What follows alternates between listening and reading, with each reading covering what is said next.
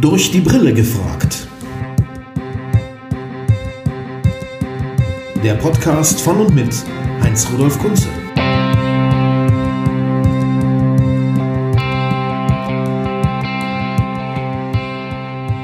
Herzlich willkommen, liebe Menschen, zu einer neuen Ausgabe von Durch die Brille gefragt mit Heinz-Rudolf Kunze.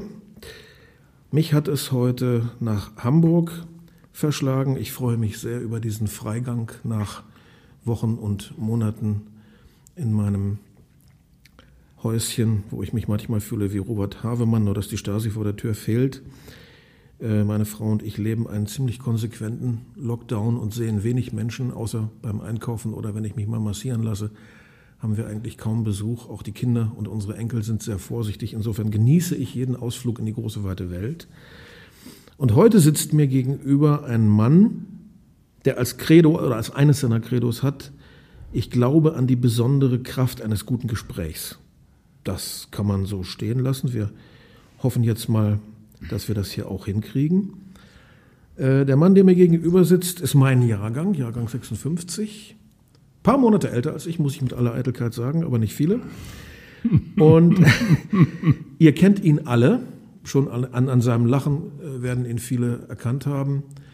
Er ist eine Fernsehpersönlichkeit der letzten Jahrzehnte und hat äh, eine große Vielseitigkeit vorzuweisen, von der nicht jeder weiß, aber er ist eben nicht nur Journalist, sondern er ist auch Produzent hinter den Kulissen vom Fernsehen, er ist Musiker und Texter und hat ganz viele Dinge studiert. Germanistik, Theaterwissenschaft, Filmwissenschaft, Fernsehwissenschaft, Musikwissenschaft.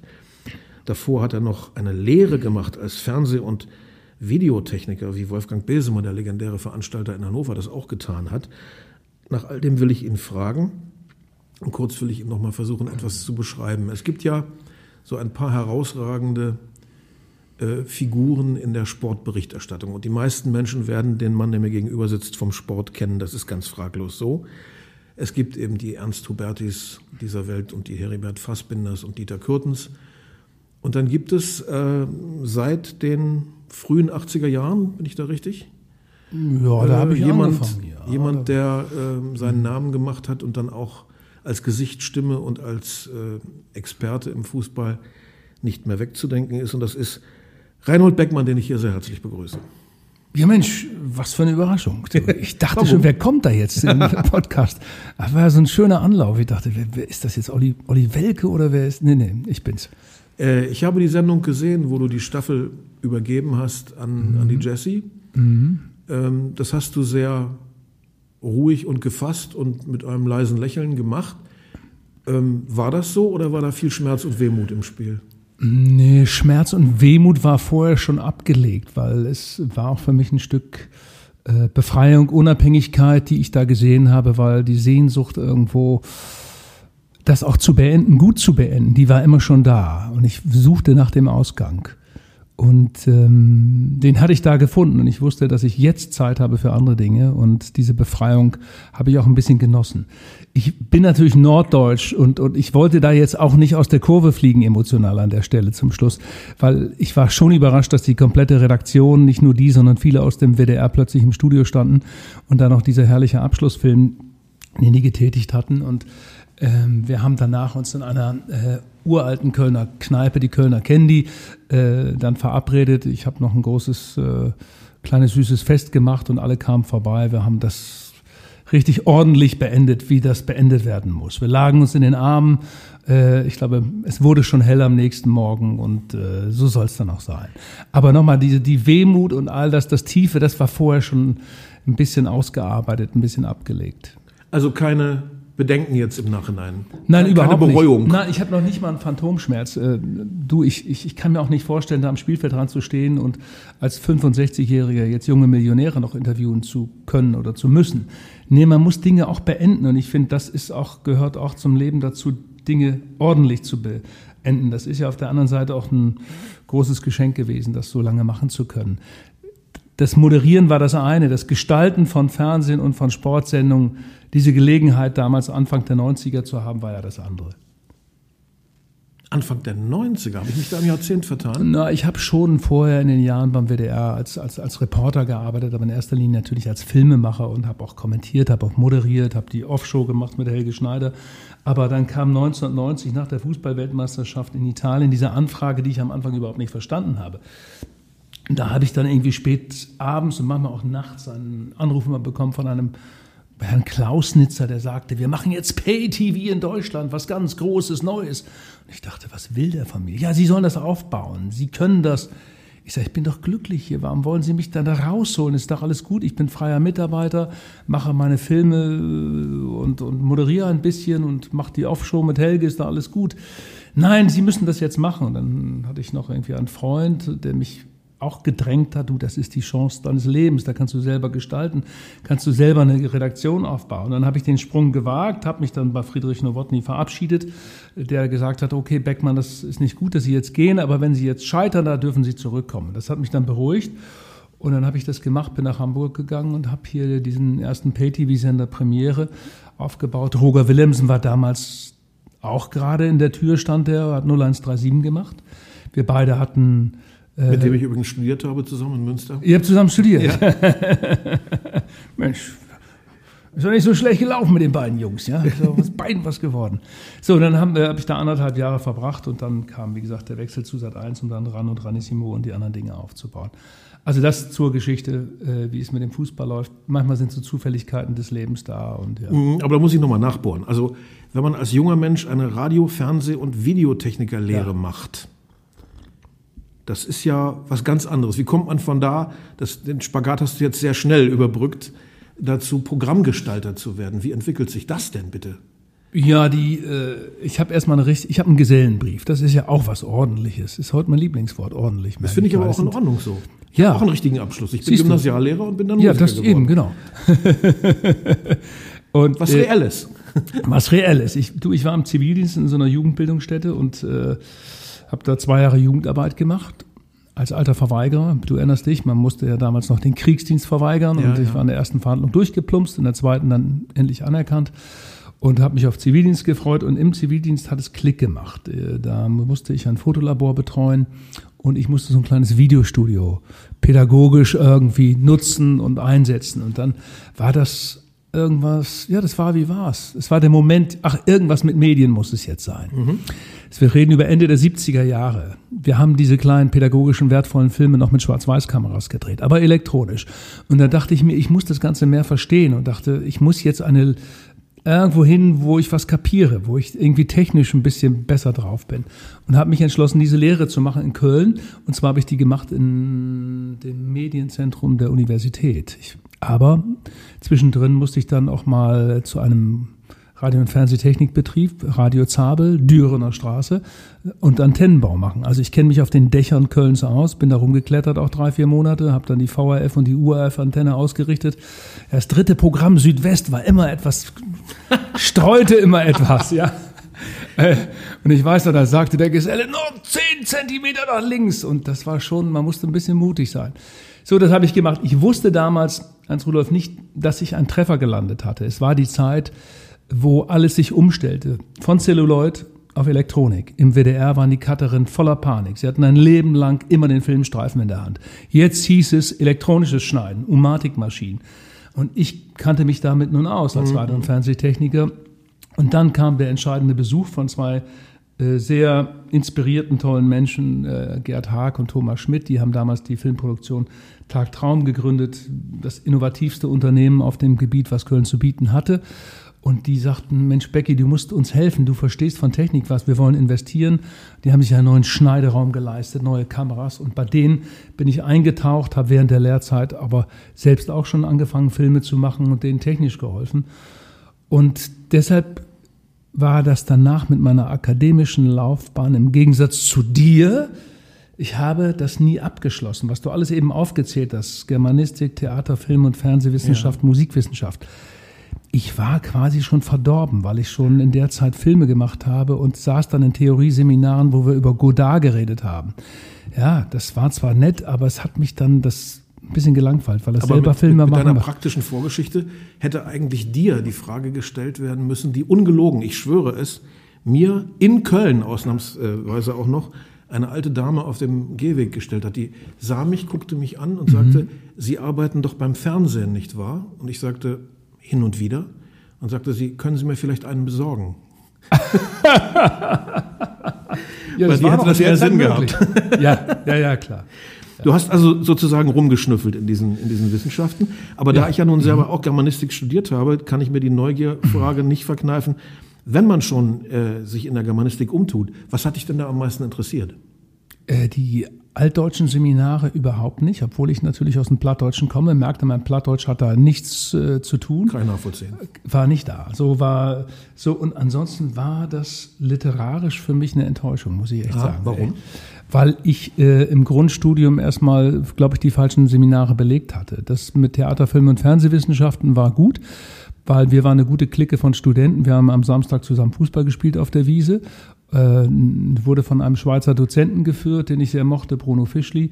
Ähm, es wurde ein bisschen viel Godard analysiert und Truffaut. Da dachte ich, Mensch, das kann noch ein bisschen. Wo es aber einfach- keine schlechten Hausnummern sind. Nein, das war damals, da war, natürlich wurde das bewundert, Godard. Wir haben über die Schnitttechnik von Godard ja gerätselt. Wir haben die Abspänne auswendig gelernt quasi. Also ich bin ein großer Truffaut-Fan zum Beispiel. ja, ja, Truffaut ist natürlich noch ein Stück sinnlicher als Godard. Und aber wir waren ja so bekloppt, haben wir alles angeguckt. Und dann, was war die Zeit, wo Edgar Reitz Heimat gemacht hat? Ein Sechsteiler, der im Kino lief und wir den ganzen Tag im Kino verbracht haben, sechs Stunden durchgehend, nur sieben Stunden geguckt. Und auch wieder die Abspänne studiert. Wer hat denn da mitgewirkt? Wer hat Kamera gemacht und sowas? Ja, das war eine tolle Zeit. Also die Zeit am Tefifi-Institut da in Köln will ich nicht missen. Das war wunderbar. Wer war denn damals eigentlich so in der Germanistik in Köln? Gibt es da irgendwelchen Namen? Professor Vater hieß er, der war aber sehr konservativ. Wie gesagt, ich bin dann irgendwann einfach ausgestiegen. Mhm. Du musst jetzt nicht von mir erwarten, dass ich dir noch hier große Namen liefere. Bitte, das akademische Aber Leben. zumindest einen Lieblingsschriftsteller würde ich gerne hören. Ach, der, ja, ja, ich habe Oder zwei. ich, ich kann dir meine Frustration in der Schule erzählen. Ich wurde am Anfang nicht ernst genommen als jemand, der aus einem Ort kommt, aus einer katholischen Enklave, wo man in erster Linie Plattdeutsch sprach.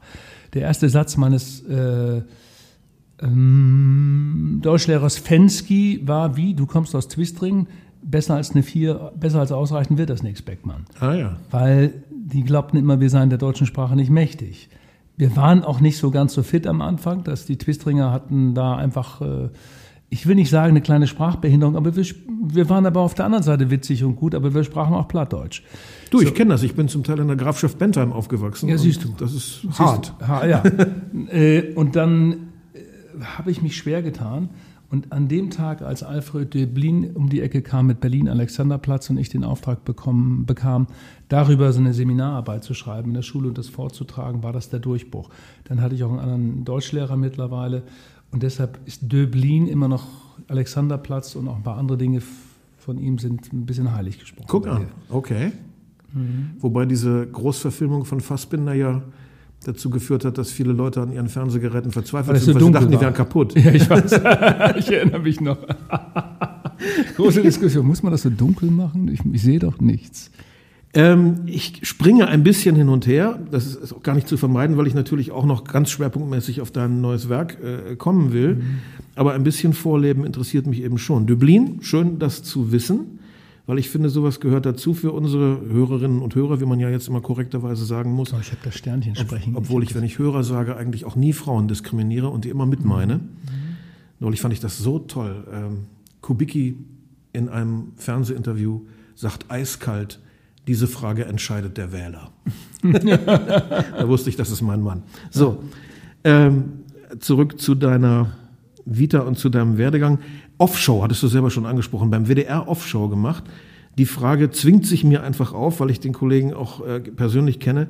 Wie ist das mit Helge Schneider gemeinsam zu moderieren als vernünftiger Mensch? Ja, ich sollte diese- Einfach oder schwierig? Nein, es war für mich auch ein neues Erlebnis, weil das Timing von Helge und äh, die Unberechenbarkeit von Helge, mh, wir haben das, glaube ich, sechs oder sieben Mal gemacht. Es hatte ja eine sehr freie Form. Es ging um 8 Uhr los und wir hatten Sendezeit endlos. Wir konnten um 0 Uhr aufhören, 0.30 Uhr aufhören. Das ist für heute nicht mehr vorstellbar.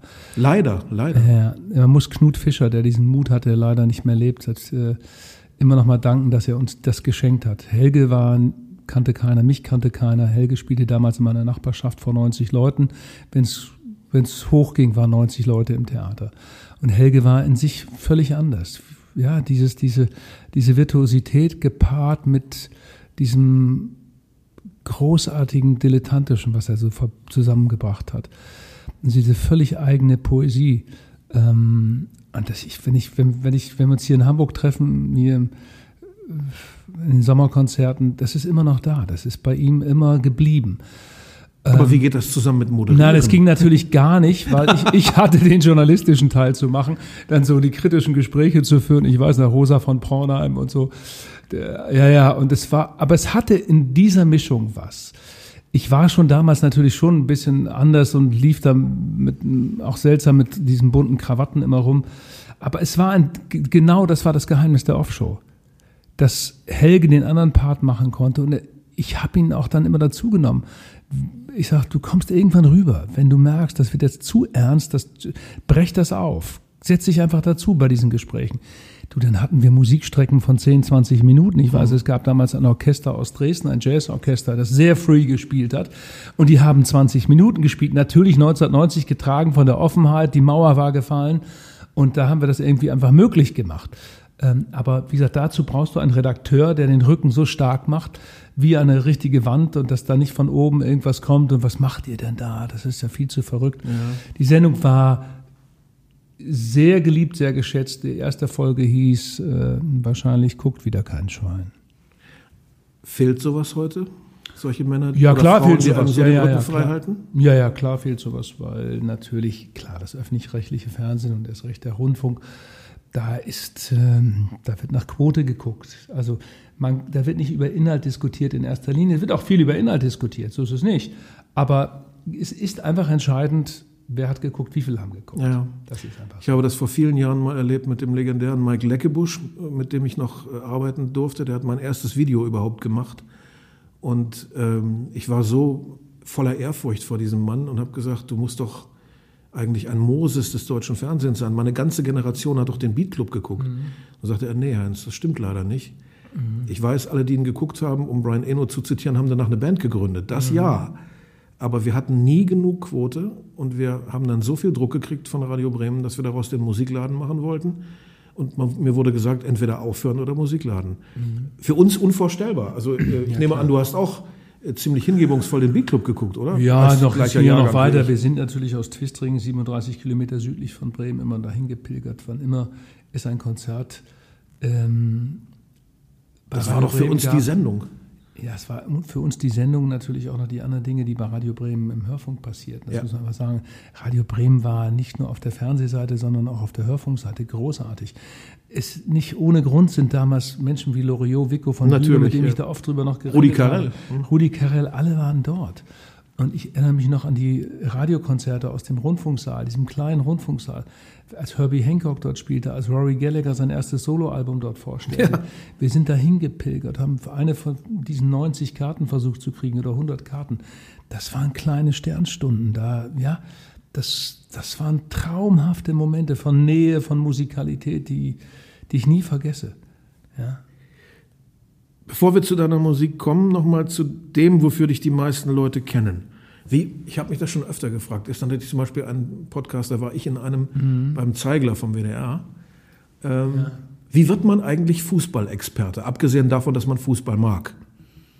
Ja, das Letzte, was du gerade gesagt hast, ist eine Grundvoraussetzung. Und ja, ich finde, das andere ist so ein bisschen, also die Liebe zum Fußball, ist das eine, aber man muss auch selber gespielt haben, eine ganze Zeit lang, glaube ich, um so, ich will nicht sagen die Magie dieses Spiels, das ist jetzt zu weit, aber um das Spiel in sich, in seiner Seele zu, zu verstehen. Mhm.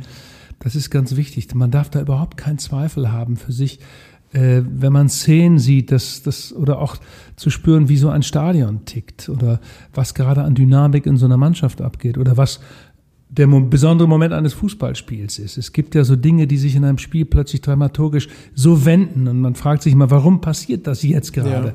Warum ist der Kleine jetzt gegenüber dem Großen so viel stärker? Was ist da gerade jetzt in diesem Moment umgekippt?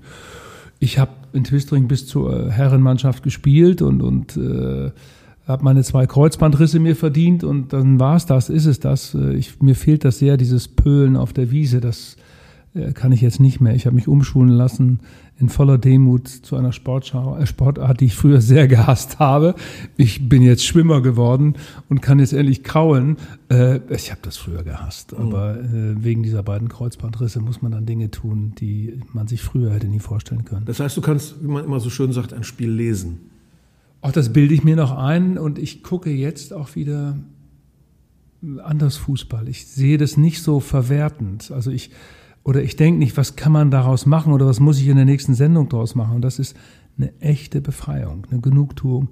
Wenn ich mich mit Helmut Schulte, meinem alten Freund, früher St. Pauli-Trainer und Schalke-Trainer treffe und wir gucken Fußball gemeinsam, was wir des Öfteren tun, dann ist das, ja, es ist ein Genuss. Wir gucken da gemeinsam hin, lesen Dinge, diskutieren wieder drüber. Er ist immer noch unterwegs, berät einige Bundesliga-Vereine, insbesondere den VfB Stuttgart. Dann ist das kein Seminar, sondern wir, wir haben eine Freude daran zu sehen, neue Spieler zu entdecken, die bestimmte Dinge tun können oder wie sich Fußball verändert. Und da finde ich, finde ich, darf man auch Bundestrainer sein, denn wir bilden uns ein, dass wir diesen Kulturwandel des Fußballs eher gesehen und gespürt haben als Jogi Löw, der immer noch dachte, Ballbesitzfußball sei das heilige Prinzip. Aber der Ballbesitzfußball war spätestens mit dem WM-Titel 2014 beendet dass das kein Erfolgsprinzip ist. Jeder hat gesehen, nicht jeder, aber es war klar, dass sich Fußball neu entwickelt und die Franzosen mit diesem Tempo-Fußball, nicht nur die, viele andere, das, das neue Kapitel aufgeschlagen haben. Heute gewinnt nur der, der wirklich Spieler hat, die wahnsinnig schnell sind und in dieser Schnelligkeit auch noch eine hohe technische Gabe haben, den Ball zu verarbeiten. Mhm. So, die stellen sich dann wieder für einen Moment hinten rein, tun nichts und plötzlich ist dieses Umschaltspiel da. Und es geht mit einem Speed in die Gegenrichtung, in die andere, ja, aufs gegnerische Tor zu. Ballbesitz ist kein Kriterium mehr. Heute können Mannschaften, die nur 30 Prozent Ballbesitz haben, ein Spiel gewinnen. Das war in den Jahren vorher nicht so. Hätte Löw also quasi abtreten sollen nach, der, nach dem WM-Titel, weil seine Ära, seine kreative Phase vorbei ja, war? Ja, ja, ja. Also, aber ich will da nicht klug schnacken. Wir wissen alle, wie schwer es ist, wenn man Erfolg hat, wenn man eine Sache gut hingekriegt hat, zu sagen, das ist jetzt ein Kapitel gewesen und jetzt genug davon, jetzt mache ich einen Schritt zurück und versuche was Neues im Leben. Das so ist, ist, ist leicht dahergeplappert, wenn ich das jetzt so sage. Ich glaube, dass im Nachhinein Yogi Löw das gerne korrigieren würde. Denn die Selbstgefälligkeit, mit der die Mannschaft 2018 in Russland unterwegs war und noch Ballbesitzfußball spielte, hat das ja alles zerbrechen lassen. Und ich glaube, das, das hätte er ganz gern nicht erleben müssen. Nun gut, er will sich unbedingt verabschieden jetzt mit etwas mehr Leistung. Das kann man in der Tat nachvollziehen. Wie stehst du denn zu dieser privilegierten Situation des Fußballs im Moment? Es gibt viele Leute in meinem Bekanntenkreis, die sich sehr darüber aufregen, dass die durch die Welt jetten dürfen und überall spielen dürfen und ja, ja. andere Gaukler und Clowns wie wir zum Beispiel dürfen gar nichts machen. Ja, ich meine, ich, ich habe das schon des Öfteren formuliert, sage es hier an dieser Stelle nochmal gern. Also es kann nicht sein, dass die Kultur ja, dass wir die Ersten waren, die rausgingen und die Letzten, die wieder reinkommen. Das geht einfach nicht. Und ich finde, Frau Grütters hat uns ob ein Schauspieler, Musiker, auch andere einfach nicht gut vertreten. Sie hat erst nur die ohnehin staatlich hochsubventionierten Unternehmen wie die großen Theater und, und die Balletthäuser und all das gemeint und hat gar keinen Blick für das, was, wie der Politiker jetzt sagen würde, in der Fläche an Qualität da ist, wie viel ehrenamtliche Kulturarbeit leisten, die im Moment immer wieder Tourneepläne neu gestalten ja, müssen. Ja, so viele Veranstalter, die immer wieder ihr Theater neu durchplanen und dann wieder rein in den Papierkorb, wieder nichts gewesen. Und das kann nicht sein. Und deshalb streite ich sehr dafür, dass es, es muss Pläne geben, wie wir bald die Theater wieder öffnen, wie wir ein System finden, wie wir mit äh, dieser Pandemie klarkommen. Und nicht umsonst hat Carsten Broster noch etwas leichtfertig, aber im guten Gewissen, also der Hamburger Kultursenator, drei Tage vor dem letzten Lockdown gesagt, der Theater unter Corona-Bedingungen, jeder dritte, vierte Platz besetzt, ist der sicherste Platz der Welt. Das ist sicherer als bei Rewe oder bei Edeka oder sonst wo einkaufen zu gehen und an der Kasse zu stehen. Mhm. So, und das verstehe ich nicht. Es muss jetzt Pläne geben. Es kann nicht sein, dass die Kultur wieder als letztes hinten dran steht. Das geht nicht. Also es, ich sehe so viele Biografien gerade kaputt gehen. Bei mir draußen in Otten sind Freunde, die äh, professionell seit Jahren Musik machen, herausragende Musiker sind, studierte Jazzbassisten, die ihr Gerät in die, ihr Instrument in die Ecke stellen und darüber nachdenken, doch noch mit 40, 45 einen anderen Beruf zu ja, ergreifen. Ja. Und Heinz Rudolf, das geht nicht. Nein, das, dann, dann, das müssen wir auffangen. Zurück zu deiner Frage mit dem Fußball. Da hast du natürlich recht, dass das so wirkt. Auf der anderen Seite kann man denen das von der DFL, die haben eine geschickte Lobbyarbeit gemacht, ja nicht übel nehmen, dass sie das ganz schnell auf die Beine gestellt haben in Form von Christian Seifert. Komm, wir brauchen ein Konzept. Das ist so abgesichert, dass wir hier keinen Fall haben. Und das haben die irgendwie hingekriegt. Also da muss man schon sagen, habt ihr ganz schön clever gemacht. Es ist natürlich, ich verstehe von außen, Autoindustrie, andere Bereiche, Lufthansa und Co. Ja, alle großen äh, ja, Milliardenunternehmen kommen da durch und für die kleine Kultur und so wird, da wird nicht hingeguckt. Das kann ich absolut nachvollziehen, dass das, äh, wir brauchen eine bessere Vertretung. Das ja, ist einfach, ja. wir sind nicht richtig vertreten, was das angeht. Und ähm, ja, Fußball, Fußball, ja klar, da ist, die Politik hat sich auch natürlich überlegt, das ist ein bisschen. Rot und Spiele. Ja, es, es beruhigt die Nerven. Und ich gebe auch zu, mir tut es auch gut. Du guckst. Ich gucke, ich gucke auch Geisterspiele. Ich äh, ja, finde es natürlich ein bisschen seltsam, aber ich bin auch dermaßen abhängig, dass ich sage, lieber Geisterspiele als gar nicht. Ja. Also mir würde was fehlen und ja, ich glaube, so geht es Millionen von Menschen in Deutschland und anderswo.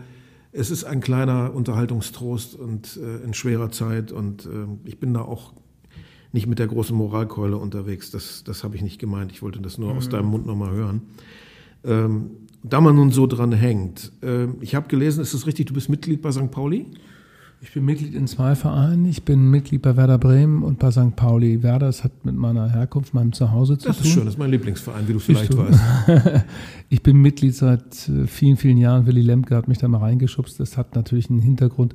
Ich war als Kind immer da, als Jugendlicher. Das erste Spiel, was ich von Werder gesehen habe, war 1965, ja, äh, im Mai, als sie 3-0 Dortmund geschlagen haben, äh, geschlagen haben.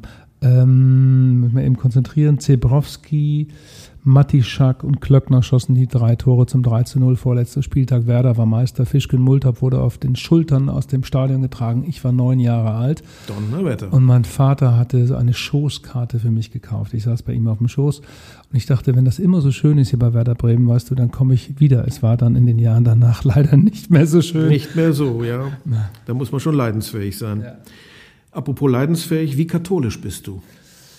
Oh, gestern gerade darüber diskutiert. Ich bin immer noch katholisch, zahle immer noch Kirchensteuer. Äh, ich bei der Konkurrenz auch, ja. Ja, ich finde den Umgang natürlich, was jetzt da aus Köln kommt, ich traue dem Ganzen nicht. Heute ist schon wieder jemand vors Mikrofon getreten und hat gesagt, ja, auch ich trete zurück. Ähm, ich finde es, ich kann es kaum ertragen. Meine Zweifel sind seit werden seit Jahren immer stärker. Aber ich habe den Schritt des Austretens bisher nicht gemacht. Ich sehe auch die Sozialarbeit natürlich in Afrika, in Lateinamerika und woanders der katholischen Kirche. Aber der Umgang mit dem Missbrauch, äh, die schleppende Aufklärung, du kannst ja dran fühlen, dass das hier nicht richtig irgendwie angeguckt mhm. worden ist. Du kannst ja dran fühlen, dass da noch eine ganze Walze hinterherkommt.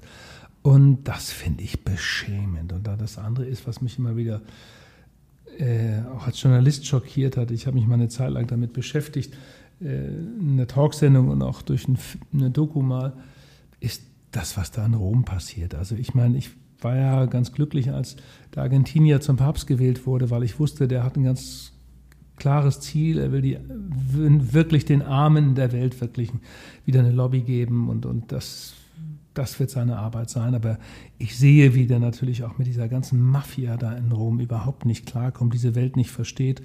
Und äh, ja, das, dieses Rom ist für sich nochmal ein Kapitel für sich in der katholischen Kirche. Aber es gibt einen, einen Wertekern, der dich da hält, immerhin.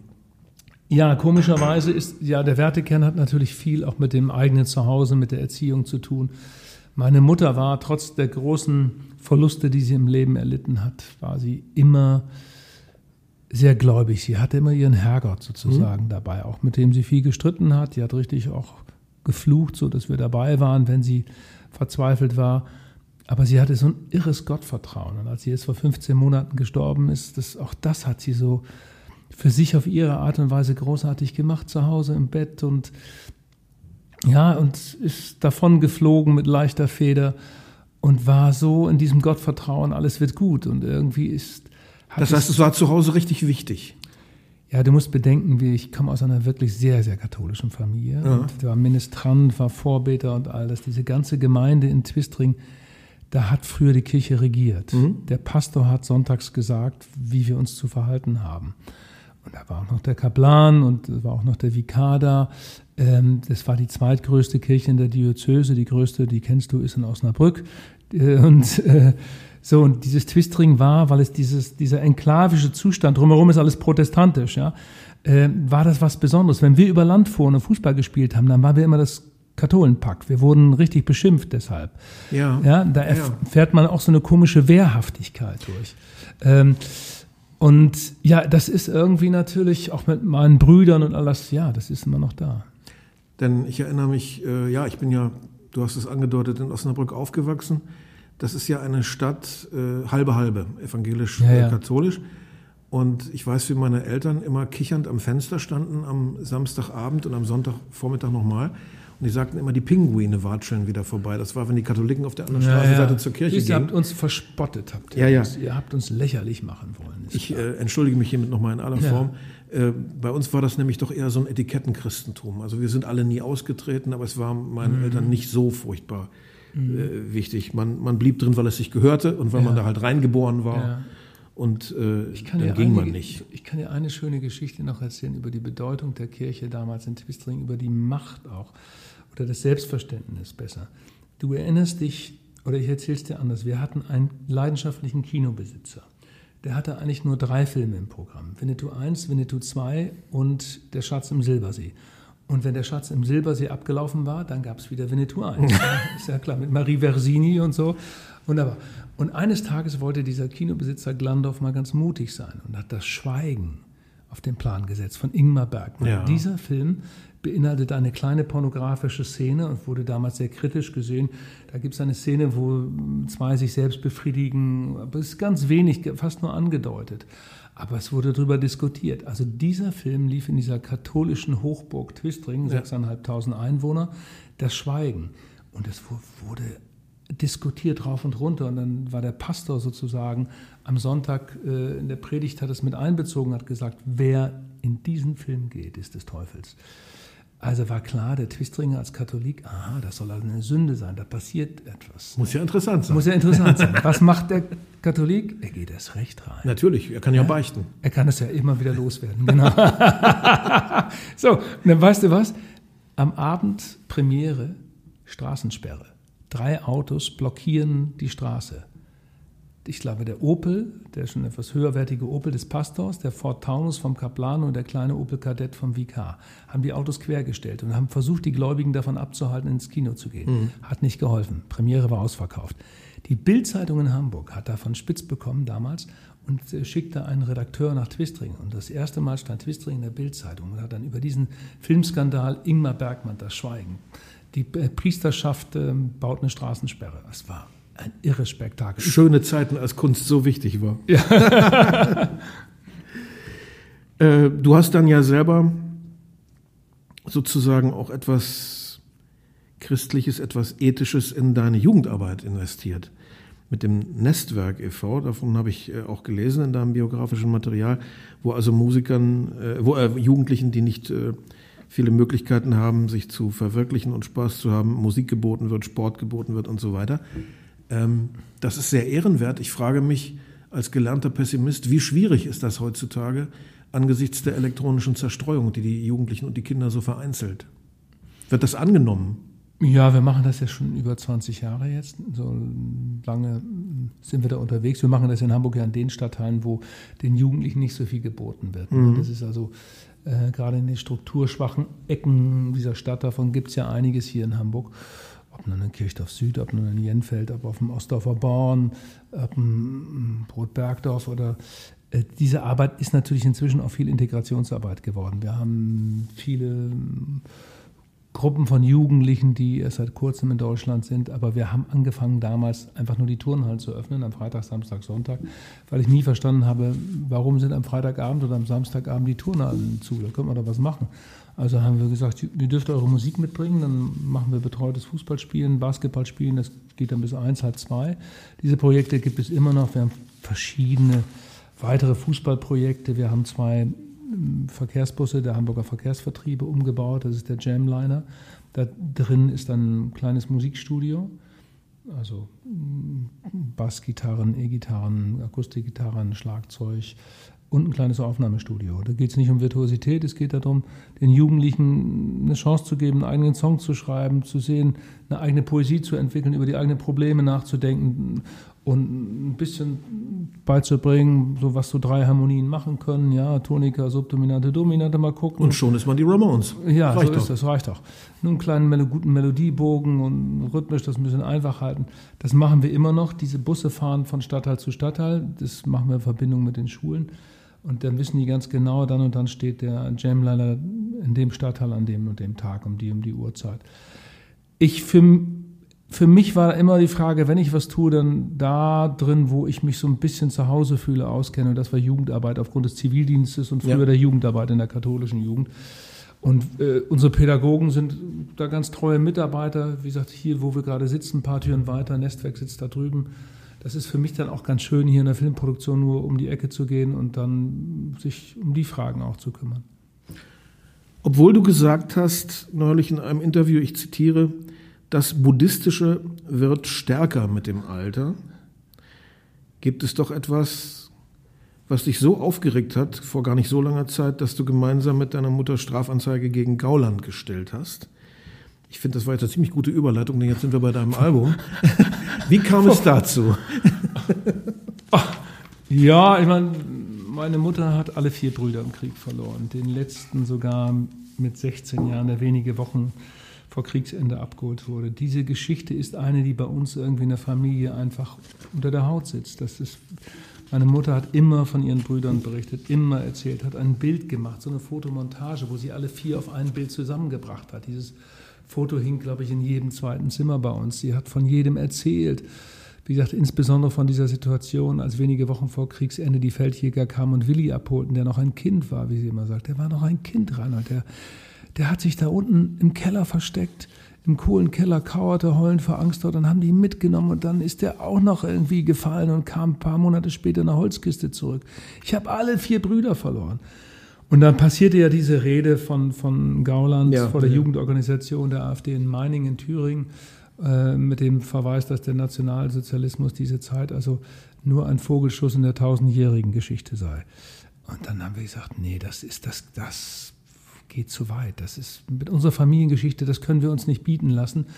Da müssen wir jetzt mal dagegen angehen. Da habe ich mich ein bisschen versucht zu erkundigen, habe dann Bernhard Docke, meinen Freund, angerufen in Bremen. Das ist auch nicht nur ein Werder-Mitglied, ein Werder-Fan, sondern auch Menschenrechtsanwalt. Der hat damals Murat Konatz aus Guantanamo rausgeholt. Dadurch kennen Bernhard und ich uns, weil Murat damals bei mir in der Sendung war. Und dann habe ich gesagt, Bernhard, was sollen wir machen? Äh, über welchen Paragraphen sollen wir das hinkriegen? Dann haben wir ein bisschen beraten, noch mit einem anderen Anwalt von ihm.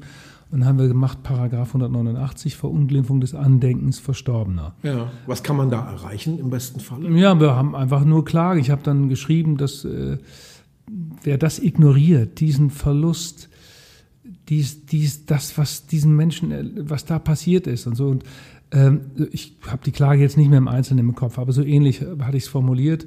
Und Mutter und ich haben gesagt, okay, dann machen wir das. Wir wussten schon, dass das natürlich möglicherweise nicht anerkannt wird, dass der Klage nicht stattgegeben wird, weil Meinungsfreiheit ist halt in unserer Gesellschaft ja ein hohes Gut. Und er hatte sich danach auch leicht von dieser Formulierung distanziert. Hat Gauland selber jemals auf die Klage reagiert? Nein, natürlich nicht, natürlich nicht.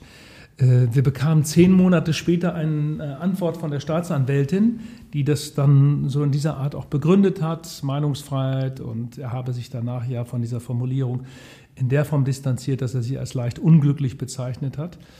Aber wichtig war uns, dass wir das getan haben, dass wir es einfach mal gemacht haben.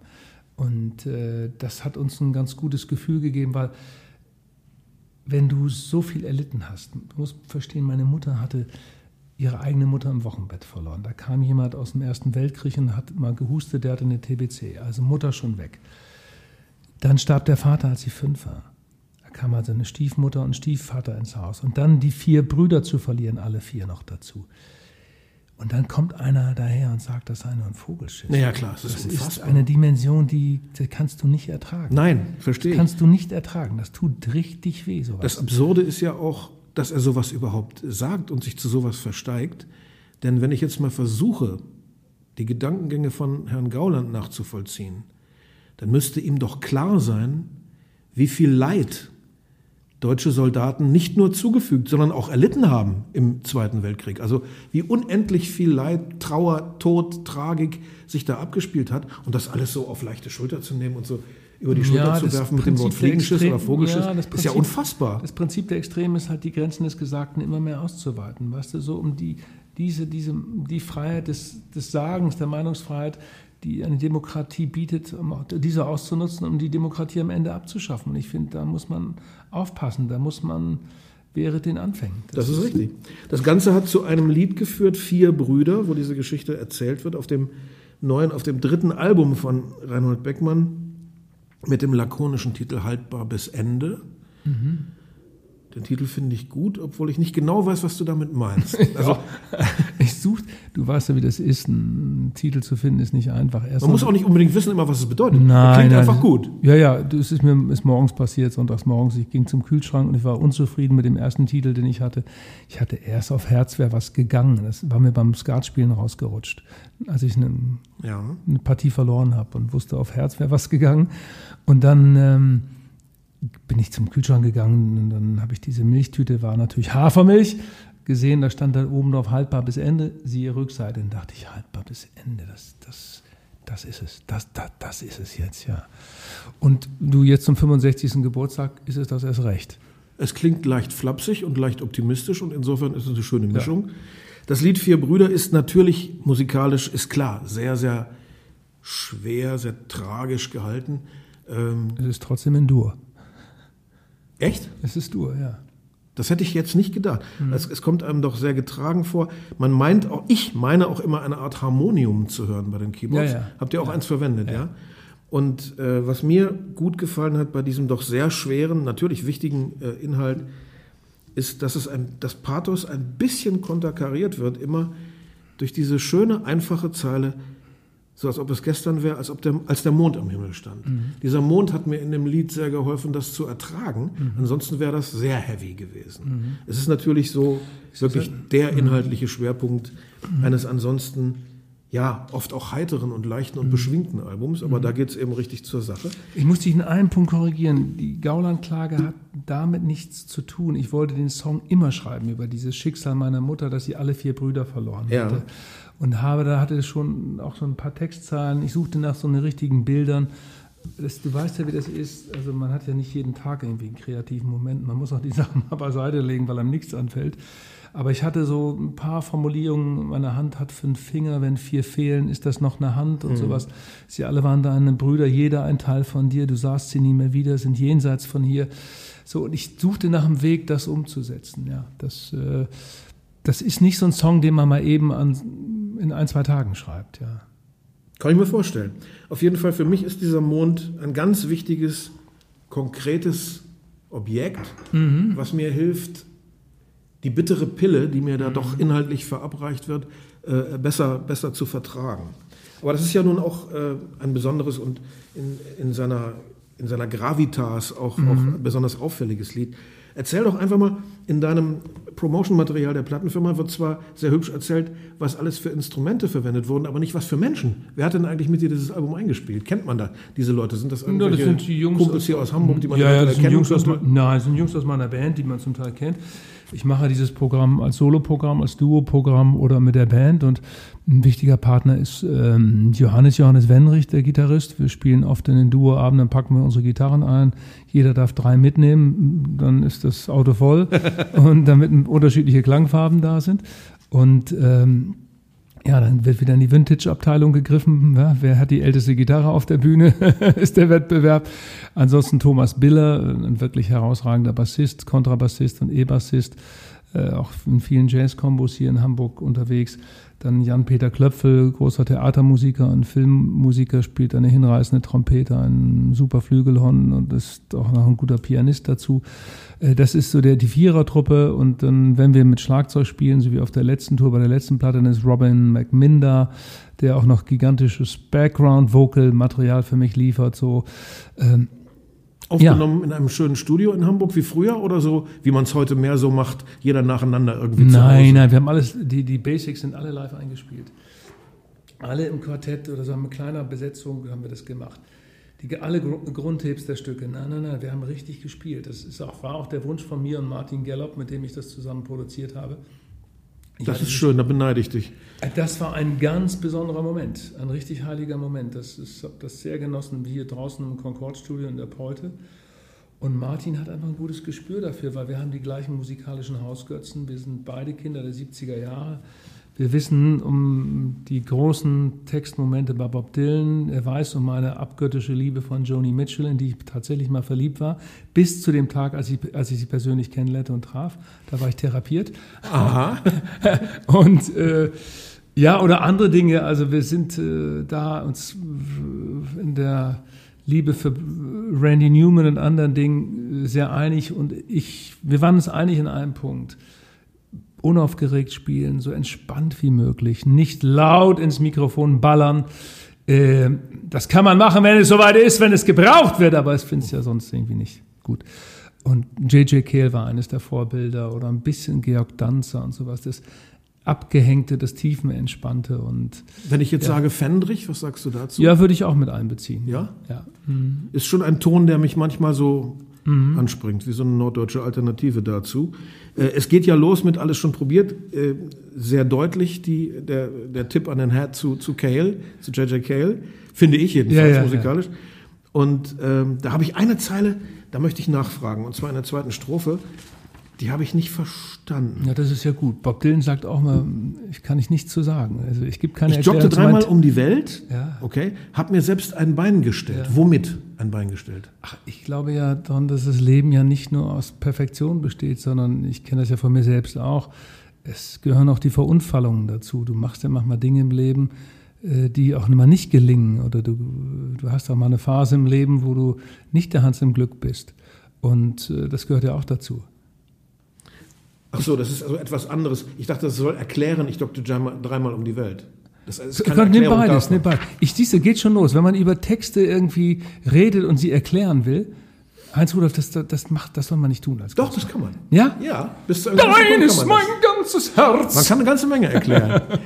Zum Beispiel bei dem zweiten Lied, äh, da hat mir eine Sache sehr gut gefallen. Davon wünschte ich mir hier bei uns deutschen Sängern und Sängerinnen viel mehr. Und mhm. zwar äh, so ein schöner Vergleich, der eben ganz eigen ist und den ich noch nie gehört habe in einem Lied, wie Mürbeteiggebäck. Der das, Text kommt. Das finde ich gut. Ja, der Text kommt. Das ist der einzige Text, der nicht von mir ist. Der ist, von ist trotzdem Hel gut. Ja, finde ich auch. Deshalb habe ich ihn. Das ist von Helmut. Helmut Opitz, mit dem ich gern ab und zu schreibe, ist ein, ein Dichter aus, aus und Werbetexter aus Bielefeld, auch ein Kind der 70er Jahre. Auch wir haben die gleichen musikalischen Hausgötzen. Äh, und wir verstehen uns halt wunderbar. Und äh, der hatte diesen Text da. Und ich sage, komm, gib ihn mal rüber. Ich mach was draus. Weil der hat eine eigene Rhythmik, eine völlig klare Klangform auch. Das, den habe ich wirklich an einem Abend schnell wegkomponiert. Das ist mhm. irgendwie. Komponierst du eigentlich immer? Ich fange immer erst an. Und den habe ich ja. Nein, ich meine, sind alle Lieder von dir komponiert? Bis auf das letzte, das ist von Bob Dylan, das, das ist ja, Übersetzung. Ja, ja, ich fange immer erst an. Bei allen habe ich genau. Okay. Weil äh, das Lied ist mir aufgefallen, äh, das Schönste an uns sind nun mal die elenden Schrammen. Ja, das, das ist doch versöhnlich, diese Hildegard Knef artige Illusionslosigkeit, die vorher da ist, dass ja, nichts ich, mehr geht. Ja? Wenn man sich so selber äh, wieder erkennt, ich habe auf meinem letzten Album ein Lied, das heißt Nimm mit mir vor lieb. Das handelt auch von der ramponierten Liebe. Ja, wunderbar. Nimm mit mir vor, auch in der Betonung, nimm mit mir vor lieb. Ja. Schön. Und äh, das, äh, diese edlen Schrammen fassen das quasi auch zusammen. Ja, ja. Ähm, du hast eben so schön laut ins Mikrofon gebellt ähm, wenn ich der Produzent des Albums gewesen wäre, ich hätte dich dazu öfter ermutigt. Denn als nächstes kommt Evelyn mhm. und du nimmst dich ja auf dem Album stimmlich sehr zurück. Du bist ja sehr rauchig, mhm. heiser, cool, Wir wollten das mit zurückhaltend. machen. Ja.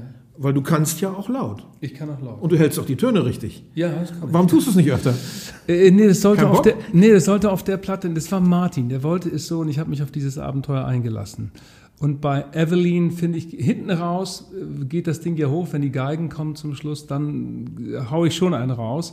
Oder auch bei dem Song äh, Einsame Spitze. Mhm. Das, äh, aber ich kann das, aber ich, wir wollten es diesmal wirklich so zurückhalten und lässig haben. Ein bisschen knorrig und äh, beim nächsten Mal, Heinz Rudolf, sage ich, da haue ich dann so. Genau, an, versprochen. Ja. Hier ist zum Beispiel auch so eine Wendung, die mir gefällt, die ich viel zu selten sowas Anschauliches in, in deutschen Texten unserer Zeit finde, Kehrmaschine Nieselregen. Ja, es ist eine, schreibt eine Situation. Ja, das ist, aber äh, das ist, es gibt so viel, äh, das muss ich dir doch nicht sagen, du hörst dich doch auch um, um hierzulande. Es gibt so viel, hm, wie drücke ich das jetzt aus, ohne jemanden zu beleidigen? Es gibt so viele Songtexte in kleiner, abgegriffener Münze. Ja, Ja, weil natürlich die Textfabrik es immer wieder ausspuckt. Das ist einfach so. Das ist das. Äh, so viel Unerlebtes, nicht wirklich persönlich wahrgenommenes, nicht gefiltertes, ja, aber die phrasenhaftes. Ja, aber die Freiheit habe ich doch. Ich will doch jetzt kein Popstar werden in meinem Alter mit 65. Ich möchte diese Freiheit, diese Unabhängigkeit einfach nutzen, meine Musik zu Ja, machen, meine ja. Geschichten zu erzählen. es das- geht mir ja nicht mir mehr darum. Ausstrahlung wünschen von sowas. Ja, und das ist möglicherweise die Freiheit auf meiner Seite, die ich da einfach nehme und diese Geschichten so erzähle, wie ich sie empfinde. Und ich, ich finde, man kann von anderen viel lernen. Ich arbeite zum Beispiel jetzt an einem Abend für John Prine, der leider verstorben ist an Ja. Covid-19. Und ich mache hier in Hamburg einen Abend, einen wirklich Tribute-Abend für John Prine und habe einen tollen Partner gefunden mit Carsten Broster, dem Kultursenator, denn der ist ein absoluter Country-Kenner und ein absoluter Fan von John Prine. Ich sage, lieber Carsten Broster, dann ist der Erzähler des Abends ja hiermit schon mal gefunden. Ich habe jetzt acht Stücke von John Prine schon mal übersetzt und ähm, dann merkst du, wie andere die Geschichtenerzähler dieser Art auch mit Reimform arbeiten. Und da geht es ja nicht nur um die inhaltliche Frage, sondern darum, dass es klingt, Ja. dass es wärmt. Oder auch bei den Binnenreimen, bei diesen Dreiviertelsachen von, von, von Bob Dylan lernt man ja, ey, das ist nicht nur inhaltlich jetzt gut, sondern an der Stelle klingt es auch gut. Natürlich. Und das wird fortgesetzt, nicht nur im Außenreim, sondern auch im Binnenreim. Und das finde ich, ist, das, das ist für mich eine Entdeckung. Als Journalist habe ich immer so natürlich immer gelernt oder war in dieser Aufgabenstellung, mich mit anderen Biografien oder anderen Themen zu beschäftigen. Aber jetzt eigene Geschichten zu erzählen und auch sich mit anderen lyrischen äh, Arbeitsformen zu beschäftigen, ist für mich eine, eine kleine neue Entdeckungsreise. Und das wirklich so rüberzuholen, dass es sich wieder reimt und auch klingt, das ist gigantisch schwer. Ich habe ja vor zwei Jahren 100 Springsteen-Songs übersetzt für den Reklamverlag, Ja. der dieses Riesenbuch gemacht hat über ihn. Da haben sie mir dankenswerterweise die Freiheit gelassen, du darfst das in Prosa machen, weil die hatten einen, eine so, du strenge hast- ja. Deadline. Und es ka kam ihnen wirklich darauf an, äh, übersetzt es so. Wurde es zurückübersetzt? Musstest du das Nee, nee, genehmigen nee, lassen? musste ich nicht. Ah, toll. Aber es ging ihnen darum, erzähl uns bitte, worum es geht in dem Lied. Die Leute sollen den Inhalt verstehen. Hätte ich mich jetzt bei den 100 Liedern auch noch mit der Form und mit dem Binnenklang beschäftigen müssen, säße ich heute noch dran. Also das, Ja, ja, so schnell geht das nicht. Ein Hauptgedanke dieses Albums, bei Der Lack ist ab, bei Evelyn und bei anderen Liedern, die auch noch kommen, ist so dieses Gefühl, dazu passt dann natürlich diese zurückgenommene, coole Musik, was wäre gewesen, wenn? Ne, so ein, ein Lebensrückblick taucht immer wieder auf, verpasste Chancen in Liebe, in anderen Dingen. Was wäre aus mir geworden, hätte ich an dem und dem Punkt die Weichen anders gestellt, wäre woanders abgebogen. Sehe ich das richtig? Ach, das ist ein, Teil dessen, womit ich in meiner kleinen Melancholie, die ich immer mit mir rumschleppe, äh, gerne spiele. Aber es gibt natürlich auch diese lakonischen Momente, also äh, auch so eine Donauwelle, wo das natürlich die Donauwelle in der Zweideutigkeit gemeint ist, nämlich das äh, wunderbare, leckere Stück, was am Sonntag verfuttert wird und die wirkliche Donauwelle äh, von jemandem, der in der Nähe von Budapest sitzt und eigentlich äh, sehnsüchtig nach Hause zu seiner Liebsten will oder zu seinem Lieben. Ähm, ja, oder äh, dieses Stück Einsame Spitze ist ja eine, das ist mir eigentlich in diesem ganzen Wirecard-Ding, ich hatte so einen ähnlichen Text schon fertig und dann dachte ich, nee, jetzt hau ich ihn raus. habe die Situation eines einsamen Managers mir vorgestellt, der da oben in der zehnten Etage sitzt, eigentlich ein Idiot ist und alle feiern ihn, weil er irgendwie ja, einen großen Gewinn für das Unternehmen macht, aber eigentlich ist es eine verlorene, kaputte Seele, eine absolute Niete. Und dann kommt dann diese Selbstbeschreibung, ein bisschen abgeleitet von Es bleibt lonely at the top. äh, äh, ja, Randy Newman. Ich, deshalb auch die Bläsersätze da drauf. Ich dachte, das gönne ich mir jetzt mal. Ich versuche mal in der Reihenfolge zu bleiben, weil ich mir zu jedem Stück tatsächlich irgendwas aufgeschrieben habe. Mhm. Zu den anderen kommen wir noch. Ähm, bei Dirty Dirte Ja. kommt auf einmal in der letzten oder vorletzten Strophe, nee, in der letzten Strophe jemand in einem aufgeplusterten Talar daher, hebt segnend seine Hände und sagt mir, was sein wird und was war. Mhm. Okay, aber wie kommt er in dieses Lied rein? Was hat er mit der Dörte zu tun? Die Dörte ist eigentlich eine Figur. Ich weiß nicht, ob du dich daran erinnerst. Also gleicher Jahrgang, dann musst du es ja auch wissen. Wir sind ja beides Hippie-Kinder. Ich hatte wirklich in der Zeit so friedensbewegt, so peacemäßig, wie ich drauf war, mit langen Haaren und Kiffen durch die norddeutsche Landschaft. Und äh, dann änderte sich musikalisch was, Ende der 70er. Und dachte ich, was passiert denn jetzt? Und Dörte war eine große Vertreterin dieser neuen Bewegung. Grufti. Ja, es war der Grufti Sound. Die hörte The Cure, ja. Die hörte The Cure. Und ich fand es ja auch gut, was mit The Cure passierte und alles, was da neu kam. Und dieser Lippenstift, der war immer überzeichnet und, und dann kam dieser Kajalstift dazu. Und Dörte war eigentlich eine Figur vom Land, die konnte super gut Trecker fahren, und, aber hatte dann irgendwie am Wochenende Bock, irgendwie den langen schwarzen Mantel anzuziehen und den Kajalstift rauszuholen und sich mit dämonischen Dingen zu beschäftigen und völlig weggetreten zu tanzen, auch ganz allein zu tanzen. Und äh, dann hat sich in, bei der, beim Textschreiben so eine Dynamik entwickelt, dass da von, ich sagte, hinten muss noch was Dämonisches. Ach so, kommen. das ist ein schwarzer Priester. Der macht also Black Masses, ist, ja? Ja, klar. Jetzt Ach, jetzt ja. habe ich es kapiert. Okay. Du, vorne, du, die erste Zeile, wie heißt die nochmal? Wie die Krähe plötzlich aufliegt. da, da ist der Priester in Form der Krähe nämlich schon da. Ah, in der ersten ah, Zeile. Dankeschön für die Unterstützung. Mhm. Donauwelle haben wir gerade schon erklärt. Ja ein Sehnsuchtslied. Mein Favorite ist das, was danach kommt, sei mein Lächeln. Ja. Wo ich mich nur als auch Schreiber frage, warum ist gerade diese Zeile der Titel geworden? Weil du doch danach mehrfach singst, alles, was einmal war. Ich weiß es ganz genau.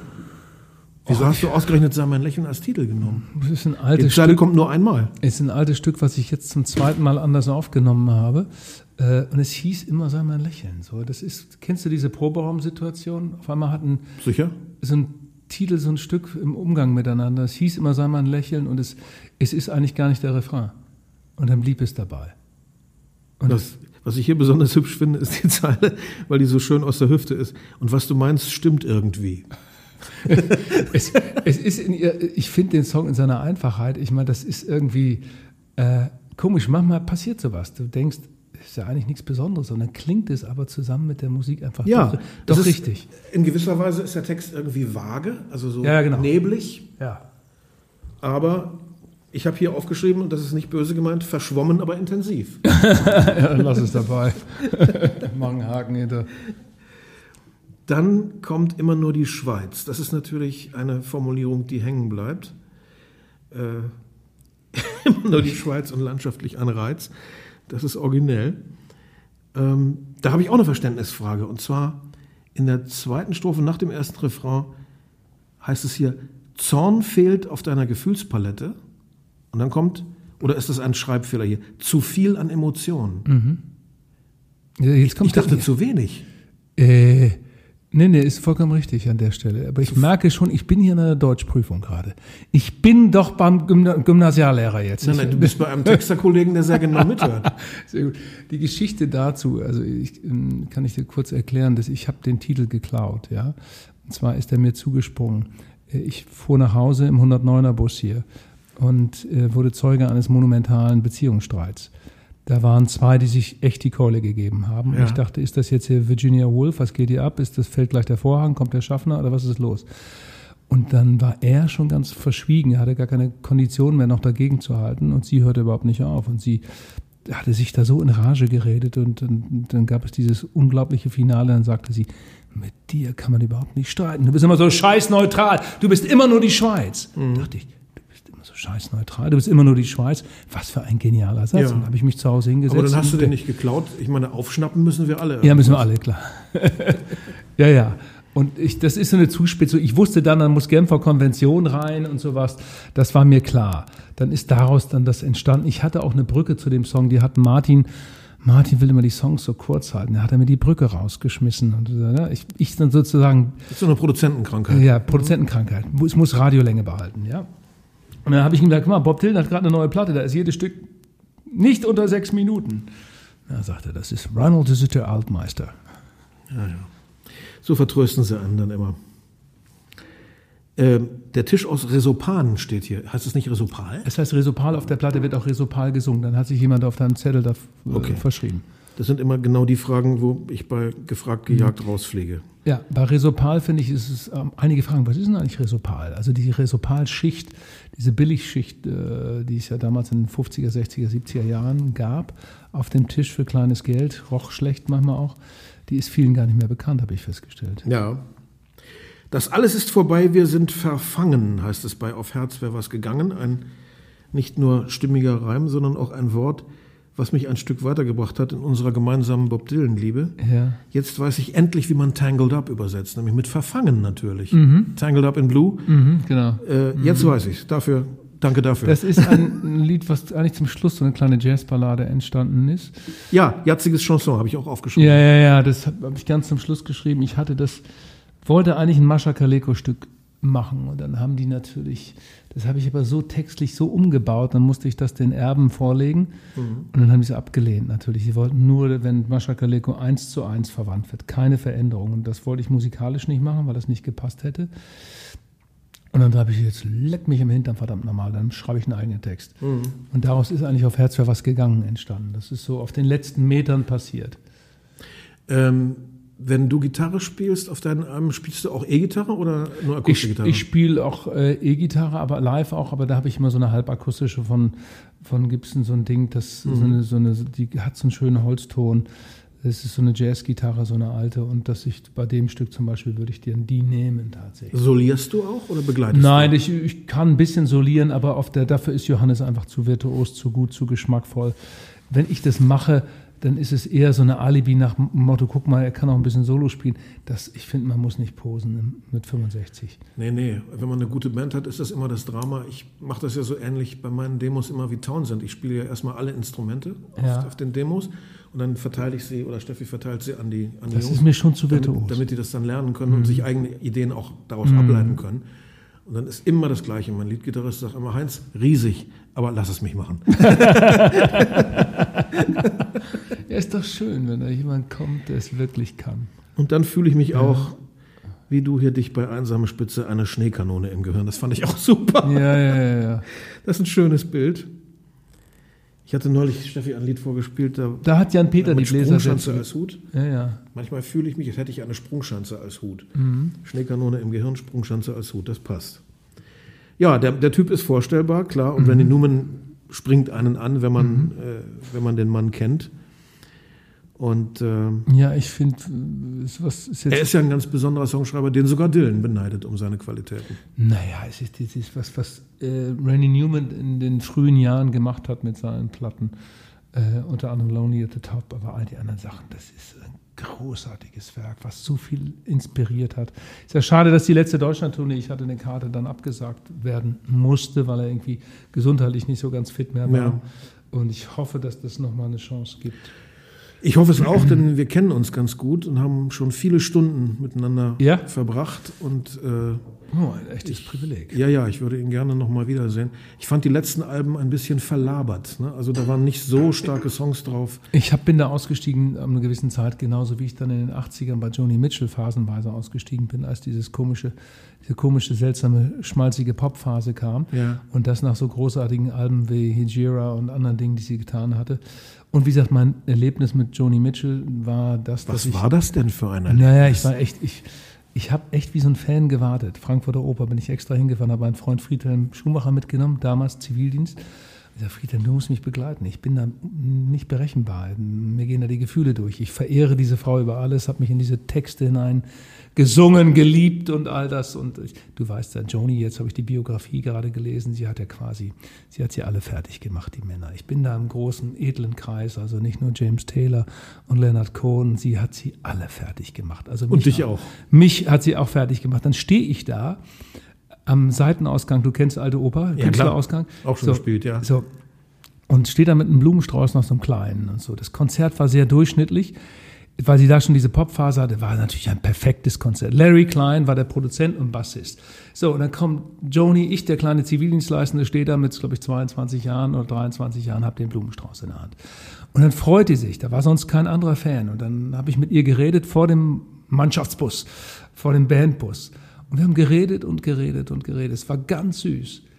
Und dann auf einmal kam die Hand von Larry Klein, ihrem Bassisten. Er legte sie, die beiden waren verheiratet, legte sie auf die Schulter von Joni und sagte mit etwas strengem Ton: Joni, we have to go now. Und dann drehte sie sich um, winkte mir nochmal zu und dann war sie weg. Und von dem Tag an war meine Liebe therapiert. Ich habe aber nie wieder eine Platte von Larry Klein aufgelegt. Aber äh, das verstehe ich nicht. Sie hat dir doch gar nichts getan. Nein, sie hat mir nichts getan und trotzdem war es damit vorbei. Es war eine Begegnung, musste sein, die schön war und damit war es ausgelebt. Das war also nicht so wie bei mir zum Beispiel mit Dave Davis, ja, den ich mal beim Fernsehen kennengelernt habe bei Mike Krüger 4 gegen Willi, wo ich dann seinem Bruder Ray äh, meine Lola-Single übergeben durfte, der sich mhm. sehr toll bedankt hat und ganz toll mit mir eine halbe Stunde verbracht hat. Und dann ging ich zu Dave Davis und der war, guckte mich ganz freundlich an und nickte ja. und sagte, ja, yeah, okay, right, fuck off. Ohne Vorwarnung. Ohne Vorwarnung. Ja, so zehn Minuten hörte man zu, yeah, great, fantastic, alright, mm -hmm, I see, mm -hmm. ah, ja. fuck off. ja, die Familie Davis. So kann es auch gehen. Ja, ähm, bei Wenn's vollbracht ist, habe ich auch eine Frage. Die würde ich dann, wenn ich die Gelegenheit hätte, wahrscheinlich auch Bob selber stellen. In der letzten Strophe, da heißt es, wir lernen zu leben und auch zu vergeben. Den Weg hat ein anderer gemacht. Was kann ich mir darunter vorstellen? Naja, es ist ja eine Übersetzung. Ja, äh. Du kannst die Schuld jetzt auf Bob schieben. Aber ja klar, When the Deal Goes Down ist das Original und ich mm, habe ja auf der letzten Platte auch schon ein Bob Dylan Stück gemacht, Things Have Changed, eine Übersetzung. Und du musst das ja mal hinschicken. Du musst es ja rückübersetzen. Ja, ja. Dann wartest du auf die Genehmigung, das dauert so ein paar Monate. Und dann bist du natürlich plötzlich glücklich, wenn die Plattenfirma oder wer auch immer der Verlag schreibt, ja, du darfst es machen. Mhm. Und es fehlt ja hier eigentlich von der Länge nach äh, noch ein ganzer Strophensatz. Aber da haben Martin und ich uns entschlossen, die kürzere Fassung zu machen. Ähm, aber wenn du an Modern Times dich zurückerinnerst. Tue ich gerne und gut. Ja, du weißt, dass die Platte nicht von allen wohl gelitten war. Es gab eine Diskussion über diese christlichen, biblischen Bilder auf der Platte. Und dieses Stück insbesondere hat ja viel davon. Dieses äh, When the Deal Goes Down. Und äh, deshalb äh, bei der Übersetzung sind natürlich auch genau diese Bilder so entstanden. Und ich war ganz glücklich, dass bei der Rückübersetzung das auch irgendwie akzeptiert worden ist und kapiert worden ist. Ähm, es hat in manchen anderen Bildern auch in dem Text tatsächlich die, diese Momente, dass du sagst, hey, was ist da mit Bob Dylan passiert in der Zeit? Obwohl seine religiöse Phase da doch schon 20 Jahre durch war. Ja, aber auf dieser Platte war sie plötzlich wieder da. Ja, lässt einen halt nicht in Ruhe. Ja. Ich bedanke mich für diesen ausführlichen Durchgang durch Leben und das neueste Werk. Das ist das mhm. dritte mhm. Album von Reinhold Beckmann. Und ich bin gespannt, wie das dann live rüberkommt, wenn wir das nicht nur in Luxemburg, wo er einmal spielen durfte, wie er mir vorhin erzählte, ja, 30. in Deutschland Januar, ja. zu sehen sein wird. Ja, ich hoffe sehr. Wir haben eine Tour von 30, 40 Konzerten und die ist aber natürlich wieder verlegt und wieder verlegt und wieder umgeplant und mein Gott, ich vermisse das sehr, das muss man sagen, dass man nicht mehr spielen kann. Gestern in so einem Fernsehstudio zu zweit gespielt, hier beim NDR. Nur einen Song, da merkt man einfach, ach, wie schön das ist, wenn es. Wem sagst du das? Mein Gott. Du. Danke, Reinhold. Sehr gern.